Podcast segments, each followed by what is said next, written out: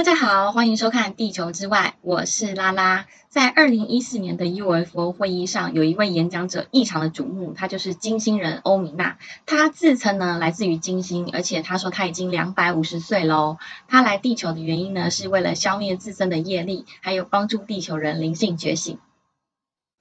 并不是所有的外星人呢都有肉身的。欧米娜呢，在她原本的世界星光层界是没有肉身的，所以呢，她自降本身的振动频率呢，来让自己有肉身。但是呢，有肉身这件事情对她来说，好像自己穿上了一个很厚重的铠甲，很难以行动。于是呢，她常常呢撞到淤青，一些让我们看似很简单的动作，像是起立啊、坐下啊、走路啊，对她来说都是非常困难的。因为呢，在他原本的世界呢，他只要用念力就可以移动物品，甚至呢，他也是都没有肉身的。几个世纪以来呢，外星旅客呢来地球之前呢，都要到一个灵性城市去学习地球上面的一切，例如说是食衣住行。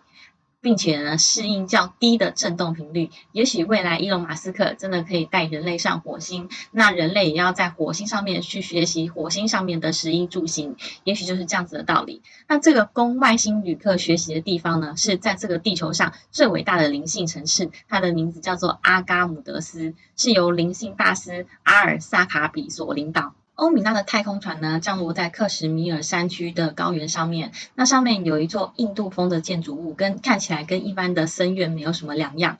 它这栋建筑物的外围呢，是有一个非常巨大的方形的碉堡，由木头跟石头所建成的。这就是阿嘎姆德斯在肉身世界里面的分身，在里面生活的人呢，都依循着宇宙自然法则。那如果不知道什么是宇宙自然法则的话，可以去看这部影片，叫做《金星人生活大揭秘》。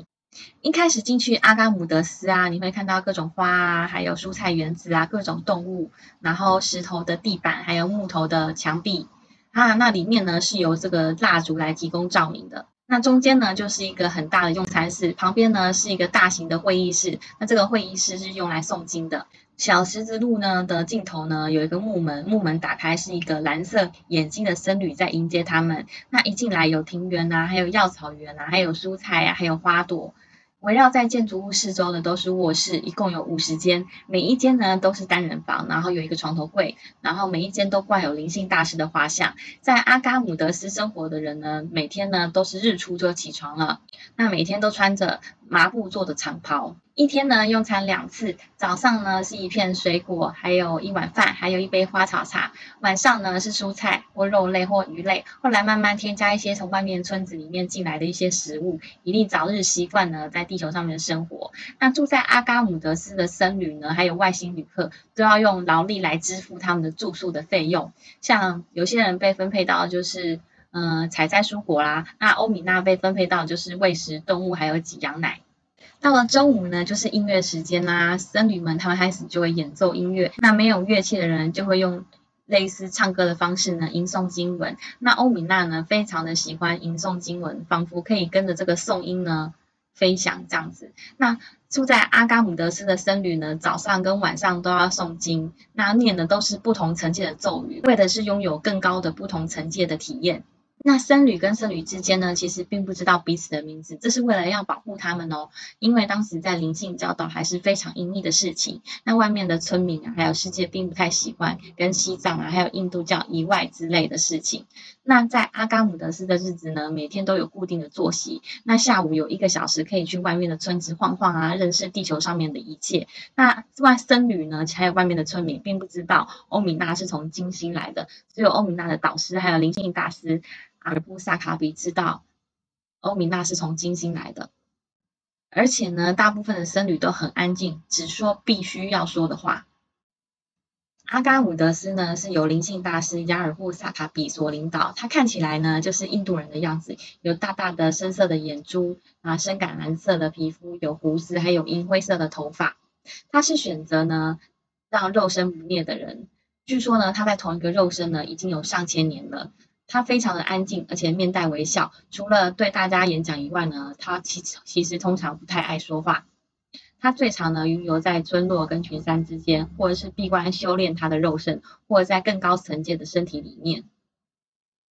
阿伽姆德斯呢，从远古开始就是一脉相传大师们的家，他们都很熟悉灵魂旅游，也就是灵魂出窍到别的层界。他们对地球呢的灵灵性转化呢负有重大的责任。在这边生活的居民呢，大部分都是男性，而且都是印度人，有少数是西方人。那他们的外表呢跟年龄呢都相差非常的大，最大的年纪呢有到上千岁，而且在这边生活的人呢都带有一些古老的气质。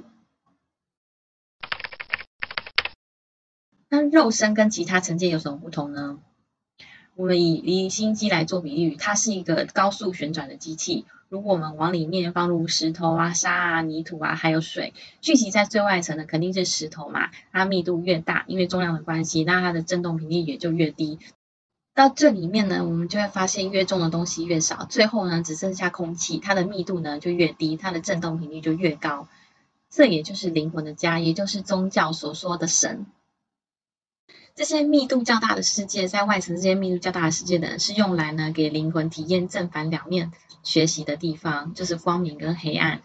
灵魂出生的时候呢，它是一个无意识的原子，他想知道自己是谁，他不知道自己是谁，所以必须透过一些有形的物质呢，让他知道自己是谁，也就是觉醒。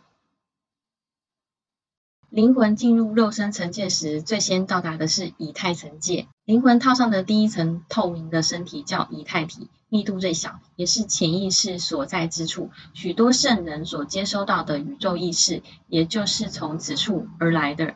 而且在以太体也有人、有城市、有山水，在肉身世界可以灵魂出窍的人，就可以看到这些东西。接下来，灵魂会前往一个较低的心智层界，也是一个充满美丽景致与声音的世界。耶稣、冈仁波齐的首都都曾来过这里。这个地方就是大家称为天堂的地方。为了能在这个密度较为稀薄的世界中生存，灵魂必须用更厚一层身体来保护自己。这层身体就叫做心智体。我们的心智其实就是用这层的能量。以思想的形式呈现，灵魂会再往下一层因果层，灵魂会穿上因果体，它可以让我们想起所有的前世记忆。阿卡夏也存在这个层界，接下来是星光层界，灵魂会穿上星光体。这个是影响人类情绪最大的层界，又叫情绪层界。在肉身世界所知的一切，像人啊、树啊、房子、城市，其实最初都是先存在星光层界。肉身层界是星光层界中用意念创造出来的，只不过颜色和光泽都比较逊色。欧米娜之前就是生活在星光层界，用生活在星光层界呢，拥有比较多的能力，像是你可以用心电感应啊，或者是用意念就可以移动物品，或者是说不用任何机器呢，就可以高速移动在某个地方，或者说你可以任意的创造物品。星光体跟肉身的身体的外形是一样，只是更美丽，不只是一团光，只要吸收周围的能量就可以存活。他们的体内呢没有任何的器官，但这边大多数的人呢还是会进食。单纯的享受进食那种愉悦的感觉，只要利用想象力就可以改变外形还有隐形，也不会感觉到疼痛还有疲劳。这就是新来的人常常把星光层界误认为是天堂的原因之一。接下来呢，灵魂才会穿上肉身的身体去体验他的人生。但一开始呢，不会从人开始体验，一开始呢都是从岩石开始体验，再来是植物，再来是动物，再来才是人。如果不知道为什么的话，可以去看我这部影片，这个人生蓝图操作手册，就知道为什么喽。我们的肉身呢，属于在第三次元，但其实呢，我们有很多层身体，例如说是以太体呀、星光体呀、因果体等等。表面上我们是在第三次元，但实际上我们却同时存在于多个层界的世界中。我们的精神和思想就是在更高的层次中活动。每个人都可以在死后意识清醒的到星光层界一游。欧米娜说啊，金星人记得所有的前世，因为他们的灵魂会转化到更高的层次，他们不会有分别心，也不会有地球上的所有种种的一切。欧米娜说啊，在每个太阳系都要有一个肉身层次去体验二元对立跟种种困难，在突破种种困难之后，最终每个灵魂才能说，我也经曾经经历过，或者是我也曾经这样做过。最终呢，我们就可以没有分别心的去看待事物，并学会不去批判别人，克服困难跟恐惧。去接受、去爱生命，不再害怕死亡，而是视死亡为往学习更高学习殿堂的一种结业式。主要帮助地球灵魂觉醒的外星族群有哪些呢？第一种就是大角星人啦，他们的灵性成长很高，心怀慈悲而且友善，全身发出彩虹光谱，大部分是非物质界的意识体。地球上出现的彩虹就是源自大角星的振动波频，也曾协助建立罗马帝国。那第二种就是织女星人，一群坚韧、充满爱和慈悲的族群，外表和地球人很像，身材高大，全身透明。第三种呢，就是金星人。金星人和艺术、文化、创造力有密切关系。宇宙的生命体如果要进入地球，通常要通过金星之力。第四种就是太阳人。太阳并非是气体恒星，它的内部其实是固体，有陆地、有海洋、有人，但我们的肉眼只能看见覆覆盖在太阳四周的电浆外膜。太阳人他们个性很开朗、聪明且力大无穷无穷。如果您的命盘啊，像紫微斗数命盘里面有太阳，就代表说你是个很愿意为大家付出的人。第五个是尼比鲁星阿努纳奇人，是由卯宿星团集体转世和爬虫族混血进化而成，也是不断提供各种技术协助地球进化的一群人哦。以上就是今天精彩的故事内容，你相信吗？喜欢的话，记得赞跟订阅我的频道，还要记得开启小铃铛哦，谢谢。